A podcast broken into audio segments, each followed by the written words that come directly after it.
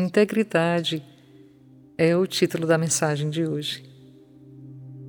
O grande poeta da literatura portuguesa, Fernando Pessoa, escreveu certa vez: Para ser grande, ser inteiro.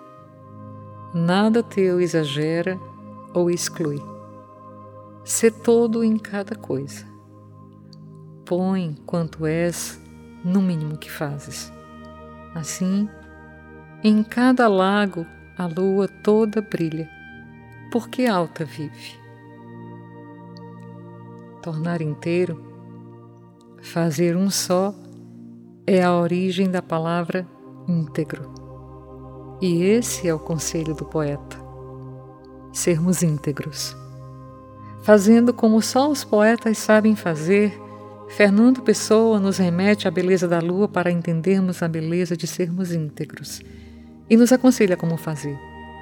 Ser todo em cada coisa, no mínimo que fazemos.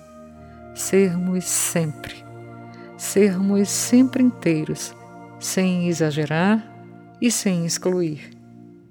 A integridade de uma pessoa está exatamente neste aspecto. Ter seus valores morais de maneira atemporal, imutável, sem conveniências. Dificilmente alguém conseguiria ser desonesto vagando sozinho no deserto. Para provar os valores da honestidade, há que se ter o ensejo de ser desonesto. Assim é com todos os nossos valores morais. É necessário exercitá-los, colocá-los à prova na vivência diária. Somente o discurso, o ter conhecimento, não constrói nosso caráter, não nos faz íntegros. Por isso, a vida é rica em desafios e oportunidades. São eles que fortalecem nosso caráter, enraizam nossos valores, dão corpo aos nossos ideais. Na oportunidade da mentira conveniente, preferir a verdade duradoura. No momento da trapaça vantajosa, a honestidade transparente. Diante da oportunidade da fofoca duvidosa, a escolha pelo silêncio respeitoso. Assim são construídos nossos valores, colocando-nos inteiros e únicos em todas as situações. Jamais optar pelas escolhas mais convenientes. Definir-se sempre pelos caminhos corretos.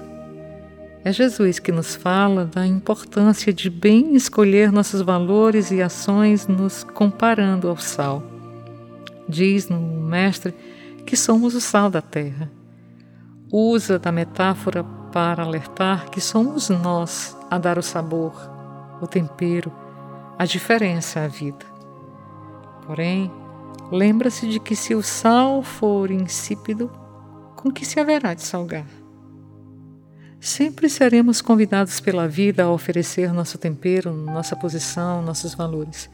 Os desafios são imensos e muitos são os convites que o mundo nos oferece.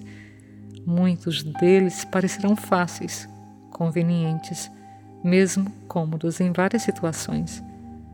Porém, antes de qualquer decisão, pensemos a respeito da qualidade das ações que pretendemos executar.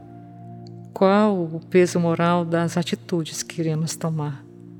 Lembremos de que para Pilatos, naquele momento dramático do julgamento de Jesus, o Cristo, foi mais conveniente lavar as mãos do que tomar a decisão correta.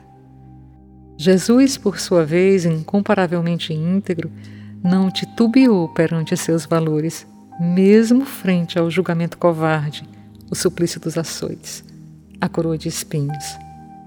Não demorou muito e Pilatos mergulhou em profunda consciência de culpa destituído de poder, fugiu da vida optando pelo suicídio.